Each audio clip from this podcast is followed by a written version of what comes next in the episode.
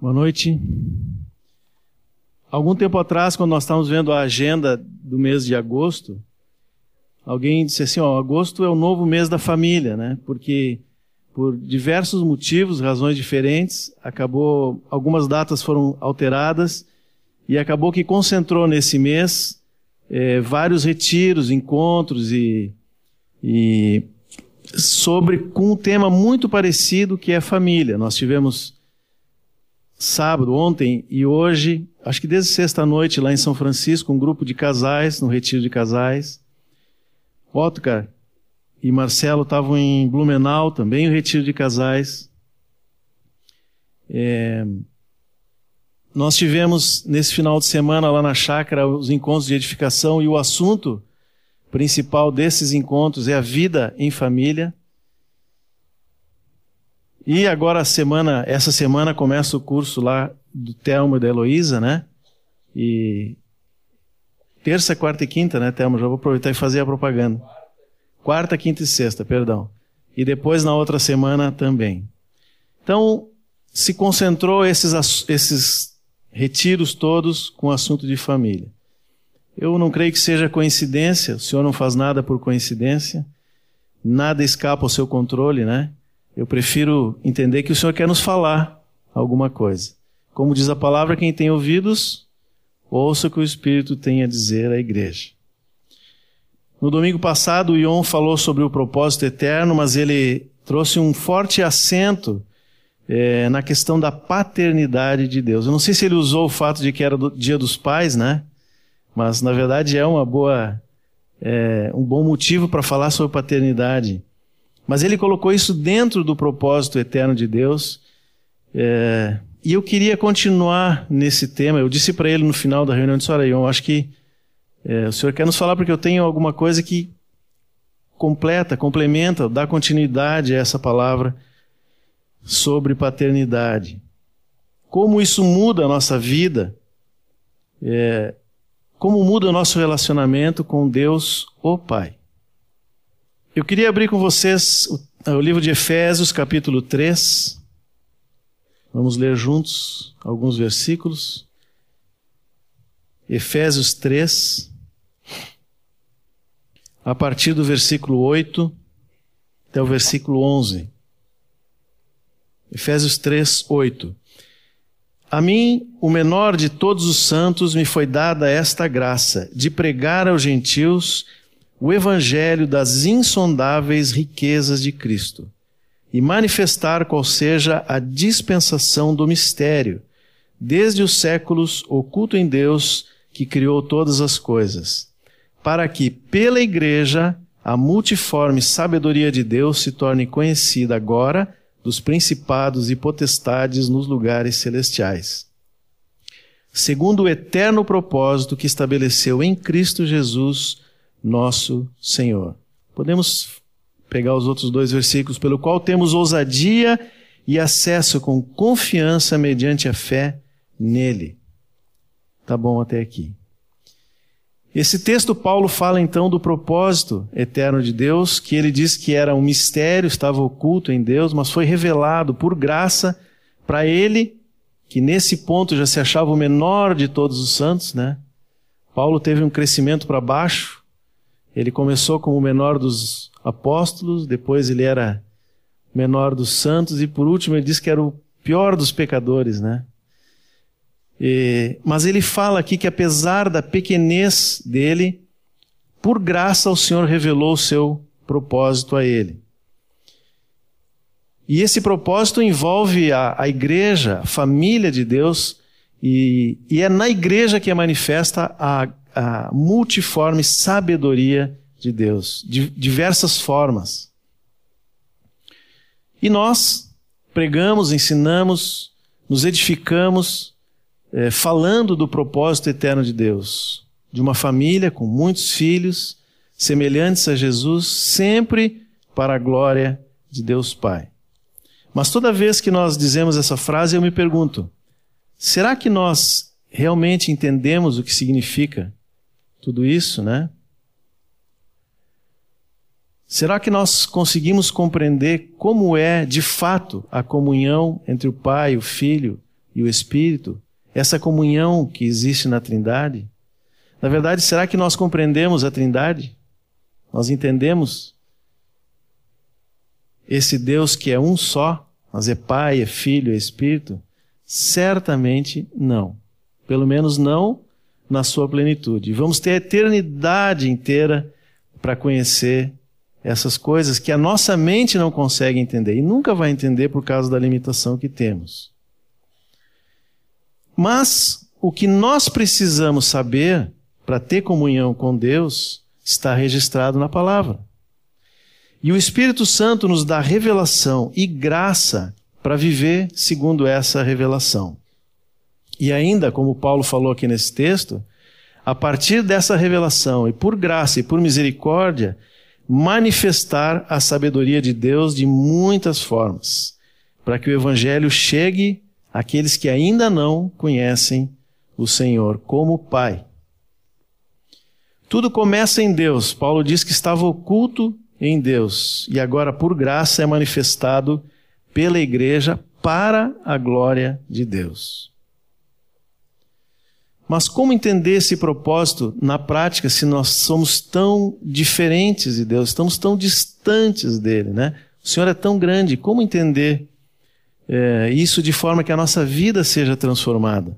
Será que nós podemos um dia falar como Paulo, né?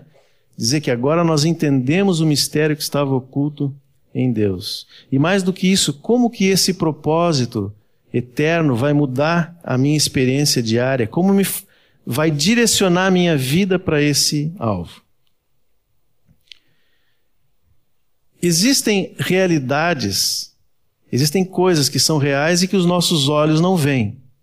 Por exemplo, um microorganismo, uma bactéria, um vírus. A gente sabe que existe, mas os nossos olhos não conseguem ver. Mas se eu faço um exame de sangue e lá no laboratório eles colocam debaixo de uma lente num microscópio, nós vamos conseguir ver aquela realidade que os nossos olhos não enxergam, né? Às vezes a gente faz assim com os nossos problemas. São desse tamanhozinho, a gente põe uma lente e fica um problemão. Mas enfim, é uma realidade, algo que existe e eu não consigo ver. Preciso daquela lente. Existem outras realidades que são grandes demais e que eu também não consigo ver. Uma galáxia, por exemplo, que está milhares de anos-luz da Terra. Eu não consigo ver a olho nu, mas eu tenho também uma lente, um telescópio que traz uma realidade muito grande, de forma que eu consigo entender essa realidade. Se o propósito eterno de Deus é uma coisa tão grande, tão distante da minha realidade de ser humano, é, Deus nos dá algumas lentes para entender um pouco o que é o propósito eterno de Deus. E uma dessas lentes, ou uma forma de nós entendermos o propósito, é a família. Se nós quisermos, por exemplo, entender a relação de Cristo e a igreja, que é algo difícil da gente compreender como ela vai ser lá na frente e como ela é hoje, nós podemos entender um pouquinho melhor olhando para a relação do marido e da mulher. Foi Paulo que disse isso, aliás, na sequência desse texto, no capítulo 5 de Efésios, ele vai falando do papel do, do marido, do papel da esposa. E aí, antes que alguém pudesse pegar e fazer uma, uma tabela de leis, né? A lei do marido, a lei da esposa, ele diz assim: só um pouquinho, grande é esse mistério, mas eu me refiro a Cristo e à igreja. É como se ele dissesse: mesmo que aqui nós tenhamos mandamentos de Deus, se nós tratarmos do casamento na base da lei, não vai dar certo. Pelo menos não vai atender o propósito de Deus como Deus espera. Não vai trazer glória para Ele. Mas, se nós entendermos que estamos manifestando a vida de Deus e agindo de acordo com o seu propósito, aí as coisas mudam. Quando Paulo escreveu aos Coríntios, no capítulo 11 da primeira carta, ele fala de uma. É, 1 Coríntios 11, 3. Ele diz o seguinte. Um versículo bem conhecido nosso, né? Quero, entretanto, que saibais ser Cristo o cabeça de todo homem, e o homem o cabeça da mulher, e Deus o cabeça de Cristo. Nós vemos aqui uma cadeia é, de autoridade, porque o assunto, no caso desse capítulo de Coríntios, era autoridade, mas não é só uma cadeia de autoridade. Na verdade, é uma representação efetiva daquela pessoa e do caráter daquele que está na origem de tudo, o Pai. Pai, cabeça do filho, filho, cabeça de todo homem, e o homem, cabeça da mulher. Jesus, quando esteve na terra, ele fez uma só coisa: representou o Pai, que era o seu cabeça. Tudo que ele falou, tudo que ele fez, tudo que ele manifestou era, por assim dizer, o Pai fazendo por intermédio do Filho. Então, olhando por esse prisma, fica mais fácil e, por outro lado, muito mais sério avaliar as nossas ações. Se nós estamos falando de família como representação da família celestial, se nós estamos dizendo que é, representamos o Pai na nossa vida pelas nossas atitudes, muito mais do que uma lei que se aplica ao marido ou à mulher, eu preciso avaliar: será que eu, como marido, posso fazer ou agir dessa ou daquela forma com a minha esposa? Será que Jesus faria isso com a sua igreja? Essa é a pergunta que eu tenho que fazer, essa é a avaliação que eu preciso fazer. Há momentos em que essa pequena pergunta, parar para fazer essa pergunta antes de dizer ou fazer alguma coisa, mais um coração cheio de temor, porque nós estamos representando algo tremendo, que é a união de Cristo da igreja, vai nos livrar de muitos problemas. E vai trazer glória para Deus, porque nós vamos manifestar o caráter do Filho e do Pai, que são um. Será que a esposa tem como dizer isto ou aquilo para o marido, ou tem como tomar esta ou aquela decisão? Isso cabe na sua relação com Cristo? Porque o marido representa Cristo. Às vezes um casal perde tanto tempo, né? E às vezes até cria feridas e, e cicatrizes que vão por muitos anos discutindo para ver quem tem razão. Não é mais simples deixar Cristo manifestar sua mansidão e sua humildade? se nós representamos Cristo e a igreja? A Bíblia diz que Satanás é o nosso acusador e que ele nos acusa diante do Pai dia e noite.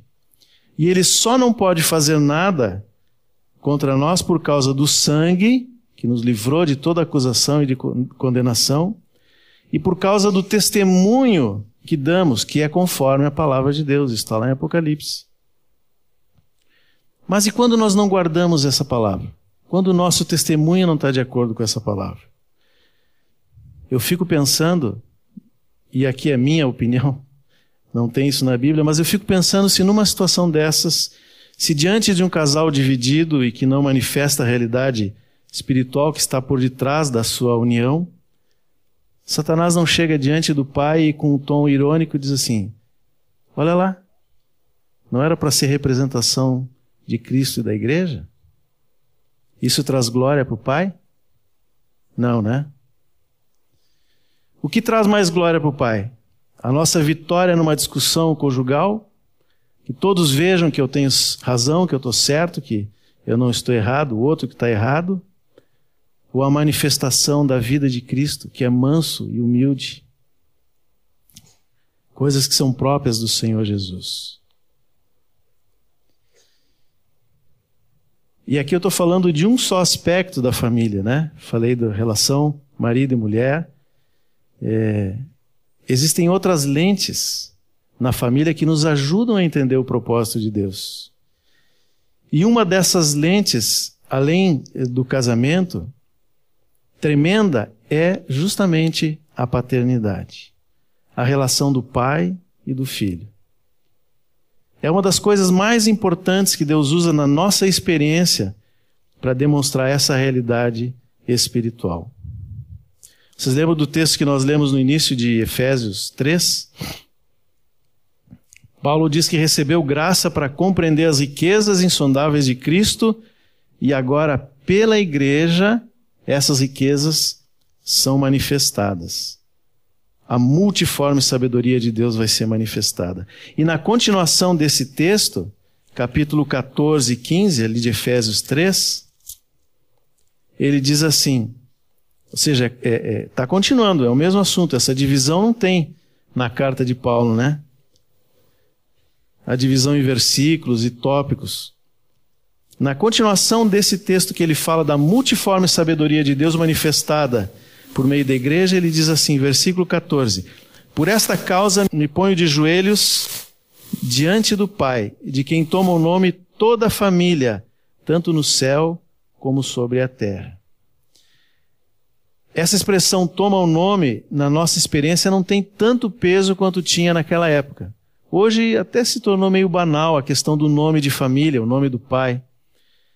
Mas não era assim na época em que Paulo escreveu essa carta. Não era assim na experiência dos judeus, dos romanos, dos gregos. É, os romanos, por exemplo, o, o, filho não era emancipado de forma automática, como é hoje aos 18 anos, né? ou porque alcançava a maturidade, o pai decidia quando o filho tinha direito próprio. Até aquele momento, o filho ficava restrito ao controle do pai. E o momento em que o pai escolhia que ele poderia ser emancipado é quando ele tinha absorvido os valores da família e podia continuar aquela família na geração seguinte. Ou seja, isso é tomar o nome do pai para si. Há uma outra versão que diz assim: Por esse motivo dobro o meu joelho diante do Pai, do qual se deriva toda a paternidade, nos céus e na terra. Ou seja, tudo começa no Pai. Nós só manifestamos isso aos outros. É o mesmo princípio do capítulo 5, que nós falamos da relação do Pai, que é o cabeça do filho, filho cabeça de todo homem e o homem cabeça da mulher. Tudo começa no Pai e tudo aponta para Ele. Como então que nós vamos exercer a nossa paternidade para que isso seja realidade na nossa vida, na nossa família? Manifestemos a paternidade, é, manifestemos o caráter, a vida de Deus, o Pai. E aqui nós podemos incluir a paternidade espiritual, porque se cuidamos de um irmão em nome de, do Senhor, é, nunca podemos esquecer que esse irmão tem um pai um pai zeloso, né? o pai celestial, que cuida dos seus filhos por meio da família, da igreja. Aliás, uma das músicas que cantamos hoje, né?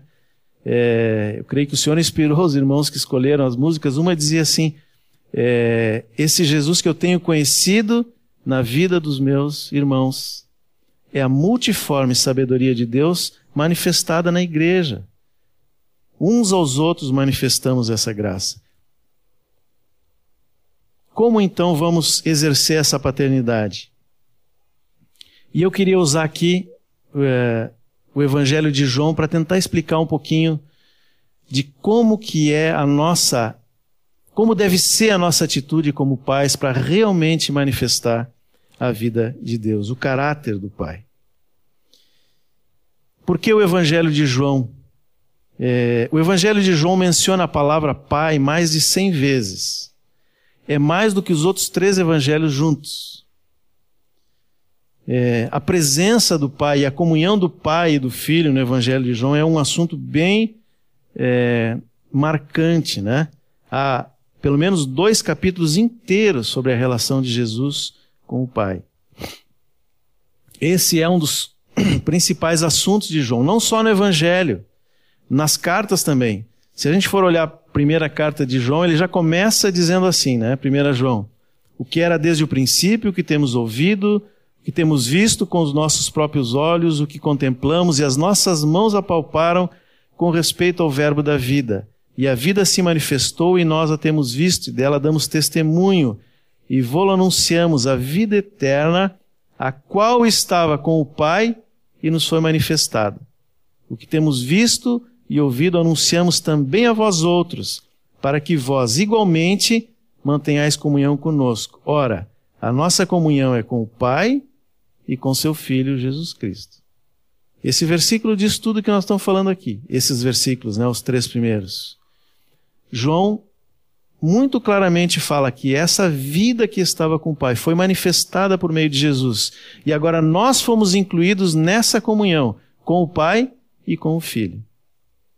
Capítulo 2 de 1 João, ele diz também: é, Todo aquele que nega o Filho, esse não tem o Pai.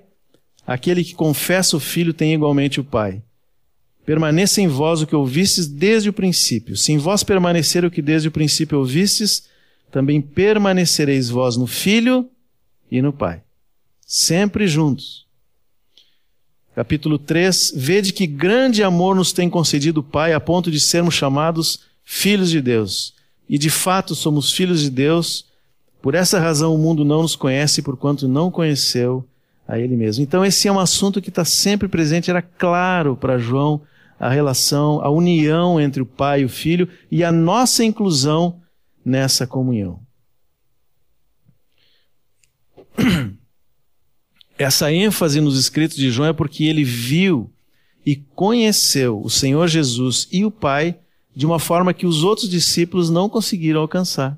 De alguma forma, João teve uma revelação que os outros não tiveram. E isso ele colocou no seu evangelho, o evangelho de João, que foi o último a ser escrito, bem depois dos outros. Algum tempo atrás eu vi, eh, eu li em algum lugar que quando uma pessoa importante, conhecida, morre, eh, várias coisas são escritas sobre essa pessoa, né? Os primeiros que escrevem normalmente são aqueles, os jornalistas. Então eles falam, fulano morreu, ele fez isso, fez aquilo, fez aquilo, fez aquilo. Vai listando todos os seus atos, né? Aquelas coisas pelas quais essa pessoa é lembrada.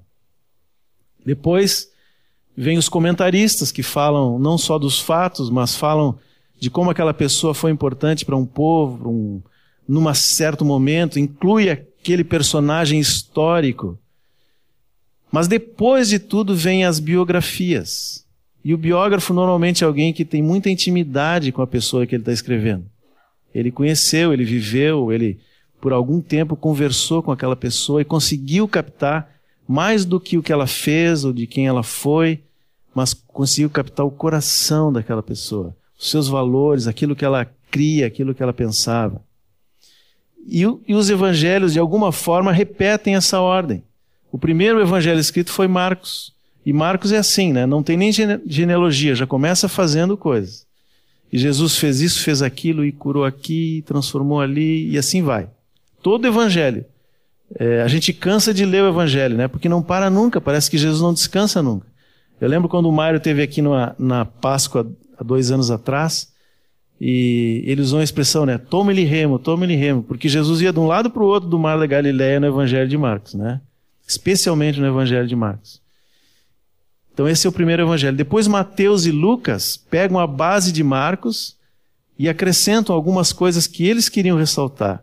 Mateus, como era judeu, mostra para os seus é, irmãos judeus como Jesus era o Messias prometido. Puxa textos lá do Antigo Testamento, é o que mais busca texto do Antigo Testamento para mostrar esse era o Messias. Não da forma como os judeus esperavam, mas ele era o Messias. Ele inclui a genealogia dos reis, Jesus dentro daquela genealogia desde Abraão, passa por Davi.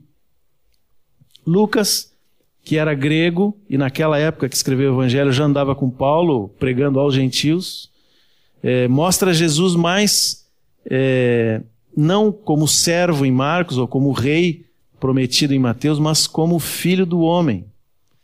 É, agora, o Salvador não só do povo judeu, mas de toda a humanidade. Por isso a genealogia de Lucas começa lá em Adão e não em Abraão, e vai toda extensão. Interessante que até diz assim: Abra, é, Adão, filho de Deus, e quando se refere a Jesus, filho de José. A identificação de Jesus com a humanidade, né? Então, três evangelhos bem completos que falaram tudo o que Jesus fez e quem ele era. Mas, ainda assim, um bom tempo depois, João é levado a escrever algumas coisas que não foram ditas pelos outros evangelistas. dos, de todos os milagres de Jesus nos três primeiros evangelhos, João só cita dois. Em compensação, ele põe mais cinco milagres que não estão nos outros evangelhos, ou sinais, como ele chama no livro de João, né? E, aliás, ele chama de sinais porque esses milagres apontam para alguma coisa do caráter do Senhor Jesus. Por exemplo, ele, Jesus diz assim: Eu sou o pão da vida. Isso está ligado à multiplicação dos pães. Para aquele cego de nascença, ele diz: Eu sou a luz do mundo. E dá a, a, vista, devolve a visão. Na verdade, dá a visão porque era cego de nascença, né? Coisa que nunca tinha acontecido. Ele transformou água em vinho, um vinho magnífico, né? O que, o que uma videira faz, transforma água em vinho. Só que ele diz: Eu sou a videira verdadeira. Então, todo o evangelho, os milagres são apontando alguma coisa de Jesus. João queria falar da sua natureza divina. O eu sou do Antigo Testamento agora tinha algo mais. Eu sou o pão da vida, eu sou a luz do mundo, eu sou a videira verdadeira, eu sou o bom pastor. João mostrou um filho perfeitamente unido ao Pai. Ele era a expressão exata do seu ser, Jesus. João era um senhor de mais ou menos 90 anos quando escreveu o Evangelho, né? O que que ele lembrou lá daquele tempo de juventude com Jesus e que entendeu que era importante deixar registrado para gerações futuras? Talvez olhando o momento é, de chamamento de João nos ajude a entender isso e toda a relação dele com Jesus. Vocês lembram quando João foi chamado pra, pelo Senhor para ser discípulo dele? Foi junto com Pedro, André e Tiago. Né? Os quatro foram chamados juntos. Jesus estava caminhando pelo mar da Galileia, ali na, na margem, né? A multidão atrás, o que era costume.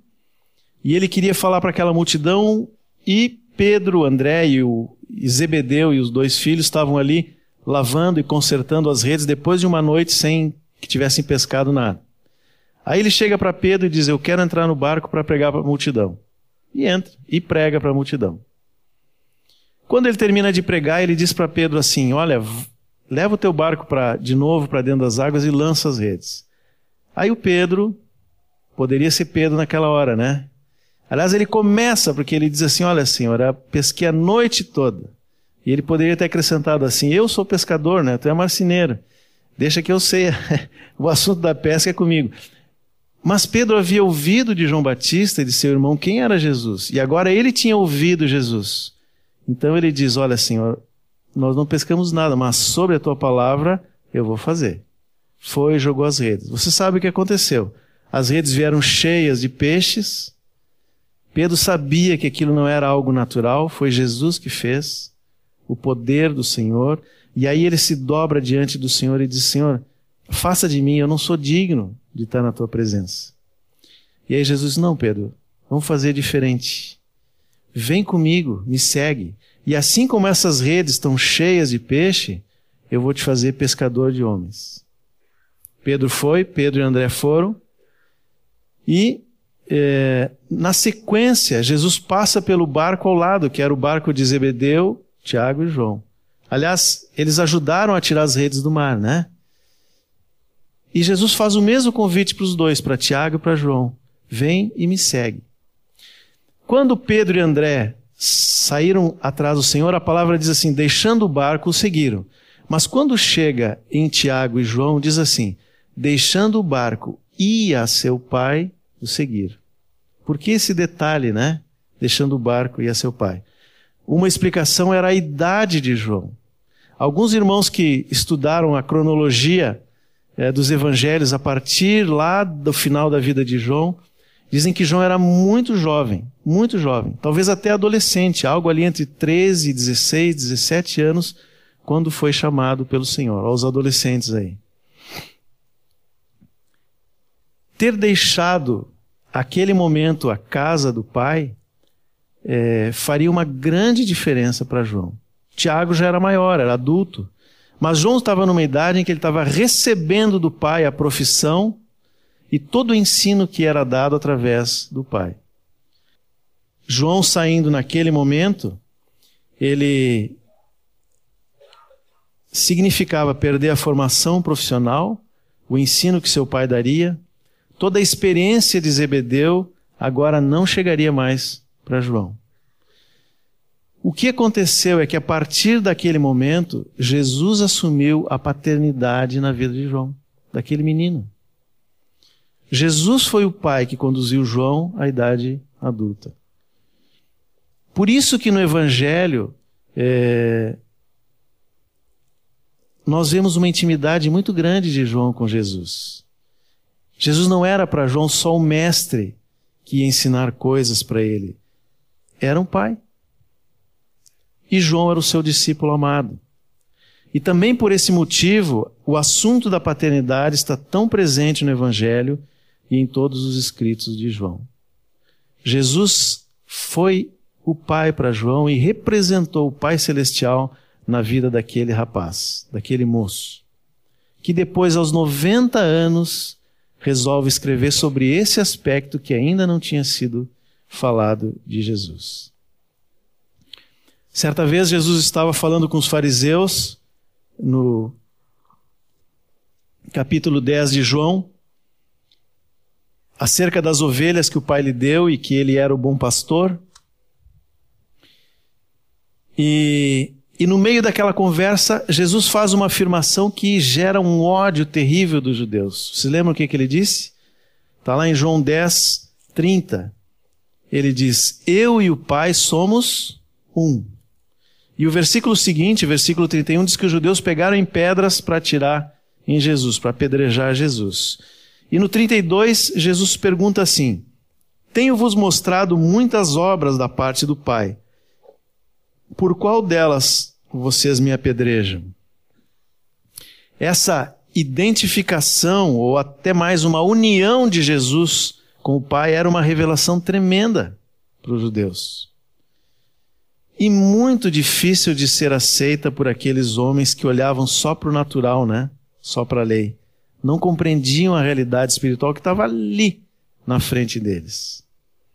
Jesus usa então, como uma defesa, uma explicação, ele diz: as obras que ele pratica são as obras do Pai. Porque essas obras, o que Jesus fez era totalmente é, de acordo com a vontade do Pai. Um Pai cheio de amor, cheio de misericórdia, que nunca abandonou o seu povo. Tem um versículo interessante em Isaías 43.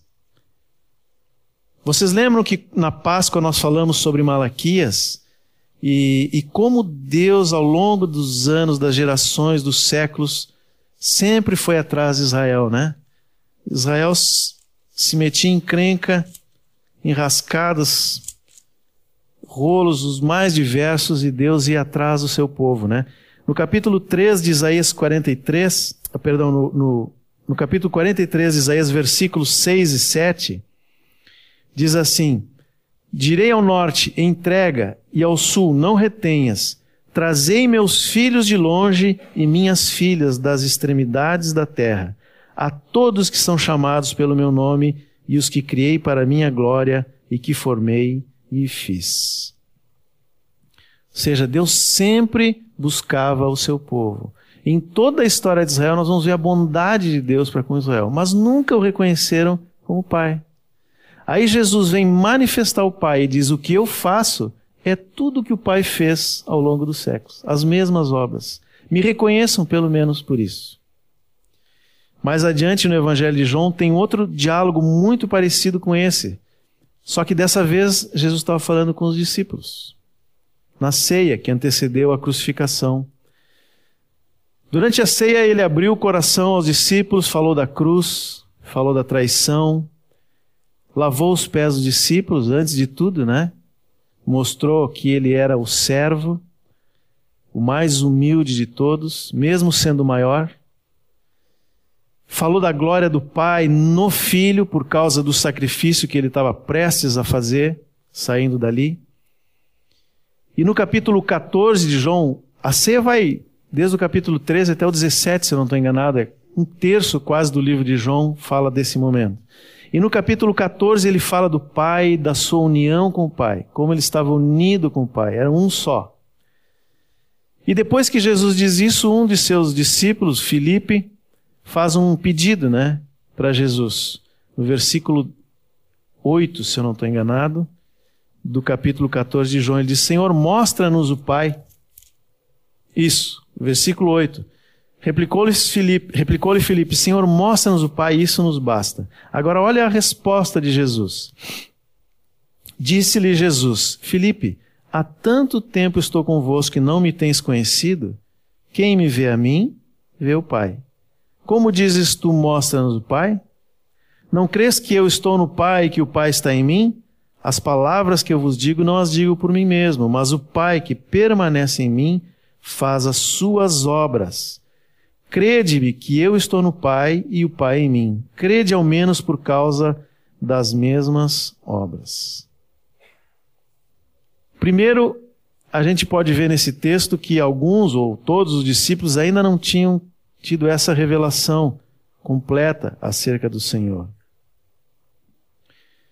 E, em segundo lugar, de novo, Jesus chama atenção para as suas obras, como tinha feito no capítulo 10 na conversa com os judeus que eram as mesmas obras do Pai. Ele já tinha dito isso lá e agora diz para os discípulos. Tudo o que Jesus fez, tudo o que ele falou, tinha um objetivo: revelar a paternidade do Pai Celestial sobre aquele povo. Deus queria que aqueles homens vissem o Pai, ouvissem como o Pai. Deus queria recebê-los como filhos, como está nesse texto de Isaías que nós lemos agora. Por isso que Jesus foi primeiro enviado à casa de Israel para manifestar a paternidade de Deus sobre os descendentes de Abraão, Isaac e Jacó, daquela família que Deus chamou. Em todas as gerações Deus buscou os seus filhos e fez muitas obras de amor para que o reconhecessem dessa forma, mas não o reconheceram veio Jesus manifestando a paternidade de Deus e também não reconheceram. A partir daí, a obra de Jesus seria de conduzir muitos filhos à casa do Pai, mas agora não só sobre Israel, mas sobre a partir de toda a humanidade. Essa foi a revelação que João teve do Senhor e que ele depois, lá no final da vida, diz: Eu não posso morrer sem deixar isso registrado. É claro que o Espírito Santo conduziu João nesse processo, mas ele tinha esse sentimento: eu preciso falar de Jesus como aquele que plenamente representou o Pai. E o que que isso tem a ver conosco hoje? Eu tenho meditado sobre esses textos nesses últimos tempos e algumas coisas o Espírito Santo tem me falado e e eu gostaria de compartilhar com vocês. A primeira é que nós, como discípulos de Jesus, temos como principal tarefa a mesma que Jesus teve enquanto andou aqui na terra, que foi revelar o Pai. A frase quem me vê a mim vê o Pai foi dita por Jesus nesse capítulo 14 mas ela tem que ser poder ser dita por nós. Tem que ser uma realidade para nós. Se nós vivemos de acordo com o propósito eterno, se nós cremos que Deus tem um propósito eterno, que nos chamou para ser seus filhos, parte da sua família, formados segundo o caráter de Cristo, fazendo tudo para a glória de Deus, eu tenho que poder dizer tem que ser verdade na minha vida essa mesma frase. Quem me vê a mim, vê o Pai. A palavra diz que nós somos o corpo de Cristo. Então, quem vê esse corpo e quem ouve as palavras do cabeça dita por nós, tem que ver o Pai. Não pode ver outra coisa, senão nós não estamos de fato sendo representantes, sendo o corpo de Cristo. Mas será que as pessoas ao nosso redor veem assim? Ou elas veem homens comuns, normais, que se vê em todo lugar, todo momento. O que vai determinar uma ou outra coisa não é exatamente a nossa palavra, né? Porque até podemos falar. Mas a diferença, o que vai fazer diferença, são as nossas obras. Foi isso que Jesus disse lá para os judeus e disse para os discípulos. São as minhas obras que dão testemunho de mim. E eu não estou falando aqui em obras de caridade ou coisa assim, ainda que não tenha nenhum problema, pelo contrário. O amor e a misericórdia do Senhor se manifesta das mais diversas formas, né? Eu estou falando daquelas obras, as mesmas que Tiago diz que a fé sem obras é morta. Ou seja, se eu falo uma coisa, se eu digo que creio e faço diferente, não é fé. Mas se eu creio em algo, as minhas obras têm que dar testemunho. Foram as obras que deram testemunho de que Jesus veio do Pai, de que Ele e o Pai eram um. E nós também precisamos dar testemunho dessa forma. Podemos fazer isso? Será que nós conseguimos fazer igual a Jesus? Bom, a continuação do texto de João 14, que ele diz isso para Filipe, ele diz assim, versículo 12: Em verdade, em verdade vos digo, que aquele que crê em mim fará também as obras que eu faço, e outras maiores fará, porque eu vou para junto do Pai. E tudo quanto pedirdes em meu nome, isso farei, a fim de que o Pai seja glorificado no Filho. Se me pedires alguma coisa em meu nome, eu farei. Se me amais, guardareis os meus mandamentos. A gente sempre pensa nesse texto quando, pelo menos eu pensava assim, dizia, né? As, as obras que Jesus faz, nós podemos fazer maiores. Eu pensava assim, bom, Jesus curou um cego de nascença, vou curar dois. Jesus fez isso, eu vou fazer mais do que ele. Porque a palavra diz, e está bem, não tem problema. Jesus quer realmente fazer muitos milagres e sinais por nosso intermédio. Mas o contexto dessa palavra não era exatamente esse. O contexto dessa palavra são as obras que manifestam o Pai. Isso é que Jesus está nos garantindo. Se eu fiz, vocês também vão fazer. E depois ele vai dizer por quê? Porque viria o Consolador não mais para estar entre nós, mas em nós, e continuar a manifestar o Filho e o Pai. Nos incluiu nessa comunhão. Essa é a primeira coisa que o Senhor tem falado para mim. Nós precisamos manifestar o Pai na nossa vida. A segunda coisa que é igual a essa, mas um detalhezinho diferente é que antes de demonstrar isso lá fora, para as pessoas que estão no meu trabalho, na rua ou mesmo na congregação, eu preciso revelar o Pai na minha casa, para minha família. E eu digo isso especialmente àqueles que são pais e mães, né? Aqueles que têm filhos. Aqui o natural se funde com o espiritual, porque é, a família natural, as gerações que se sucedem, o pai quer todas elas para si o Pai quer os meus filhos, meus netos e assim por diante, até o dia que o Senhor volte. Eu sempre me perguntava por que, que na Bíblia há tantas genealogias, né? Inclusive nas leituras que a gente faz, às vezes parece tão cansativo. Capítulos e capítulos falando de fulano, filho de fulano, filho de fulano. Dá vontade de pular aquela folha, né? Mas na verdade, se Deus colocou as genealogias, ele tem alguma razão para ter colocado ali. Alguma coisa ele quer nos mostrar dele próprio e fez com que aquilo fosse registrado. Eu acho que estou começando a entender isso, especialmente nessa última semana. Porque agora o Senhor me, me deu um netinho, né? Para nós e para a família do Jorge e da Bia, nós temos agora um netinho e, e é tão interessante a, a, a a gente está descobrindo, eu estou descobrindo uma face nova da paternidade. É tão diferente, não tem como explicar muito, os vovôs vão entender o que eu estou falando. Mas, quando a gente tem os filhos conosco, a primeira geração, a gente tem total controle sobre eles. É, há muito trabalho, muita responsabilidade, interferência nossa direta na vida dos filhos, né? desde a da infância até a juventude, até que eles saem de casa. E há uma expectativa também no retorno que todo esse trabalho, esse investimento vai, vai trazer. Mas quando vem a segunda geração, quando vem os netos, a nossa participação fica um pouco mais distante. Não está mais no nosso controle. Por outro lado, parece que a nossa vida se expandiu, né? Foi mais adiante. Tem alguma coisa minha naquela criança. É assim que um vô sente, né? É, é como se a gente fosse crescendo, fosse indo adiante, fosse se mantendo mais tempo, ainda que a gente sabe que se o Senhor não voltar logo, daqui a pouco o Senhor vai nos chamar, mas alguém que veio de mim vai continuar esse trabalho todo. É como uma semente que é jogada mais distante e vai continuar a produzir fruto. Eu fico pensando, se Deus é eterno e totalmente suficiente, né? Não precisa de coisa alguma, por que, que ele não encerrou a história no dilúvio com a família de Noé?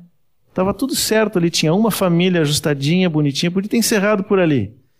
Ou por que, que Deus não encerrou tudo de, logo depois do Pentecostes? A igreja com o Espírito Santo, tudo certo. Olha, lê Atos, o final do capítulo 2, lá, uma maravilha. Podia ter encerrado ali. A gente sabe que tudo que vem depois são muitos problemas, né? Por que, que Deus espera até agora para dar um corte definitivo na história da humanidade e exercer juízo. Talvez até nós estamos perto disso, eu creio que sim. Mas o amor do Pai faz com que ele estenda a sua misericórdia de geração em geração. Sempre esperando um recomeço, sempre esperando um arrependimento, uma nova atitude, uma conversão do filho ao Pai. Irmãos, Deus nos chamou como pais para revelar às gerações que vêm depois de nós quem Ele é. Revelar o seu amor, como é a sua justiça, a sua santidade. Tudo isso Deus espera que nós revelemos aos nossos filhos, aos nossos netos, a todos que vêm depois de nós. E assim nós vamos conduzir muitos filhos à glória. Por isso que os, os papais que têm filhos pequenos, ou mesmo aqueles que ainda não têm filhos, nem casaram, ou, tem, ou são casados, mas não têm filhos, é, ou mesmo para aqueles que não têm filhos naturais, mas têm filhos espirituais, que se dedicam como pais realmente a cuidado de outros, fica uma exortação aqui. Na nossa experiência de paternidade, nós precisamos ter um alvo: manifestar por nossas obras o Pai Celestial. É o primeiro lugar que nós temos que fazer isso, na nossa família. O inimigo hoje faz de tudo para que homens não sejam realmente homens.